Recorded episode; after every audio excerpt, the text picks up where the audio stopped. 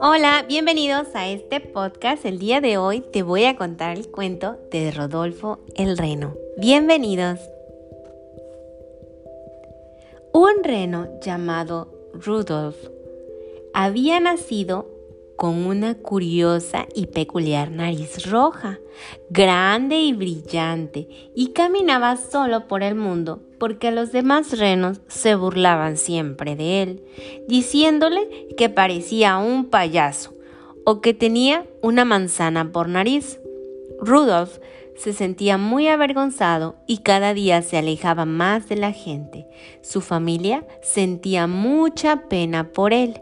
Siempre estaba deprimido y con el apoyo de sus padres, a los cuales le daba mucha pena, Rudolf, Rudolf decidió abandonar el pueblo donde él vivía y empezaba a vagar sin rumbo por mucho, mucho tiempo.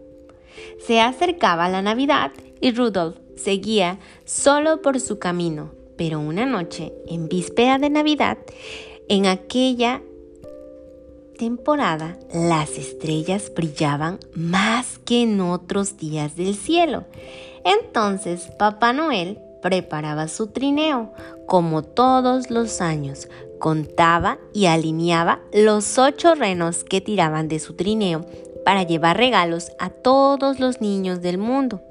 Santa Claus ya tenía todo preparado cuando de repente una enorme y espesa niebla cubrió toda la tierra. Desorientado y asustado, Papá Noel se preguntaba cómo lograrían volar el trineo si no conseguían ver nada. ¿Cómo voy a encontrar las chimeneas? ¿Dónde dejaría los regalos?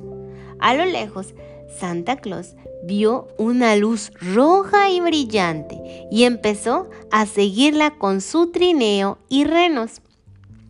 No conseguía saber de qué se trataba, pero a medida que se acercaba llevaba una enorme sorpresa. Él se llevaría una enorme sorpresa.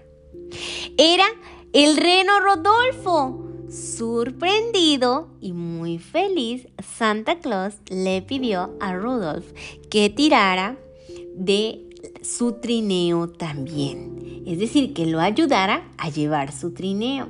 El reno no podía creérselo. Lo aceptó y enseguida y con su nariz iluminaba y guiaba a Santa por todas las casas de los niños del mundo. Y así fue como Papá Noel consiguió entregar todos los regalos en la noche de Navidad gracias al esfuerzo y colaboración de Rodolfo el Reno o Rudolf y su nariz roja. Los niños estarían sin regalos hasta hoy si no hubiera sido por Rodolfo, el cual se convirtió en el reno más querido y admirado por todo el mundo. Un verdadero héroe, Rodolfo.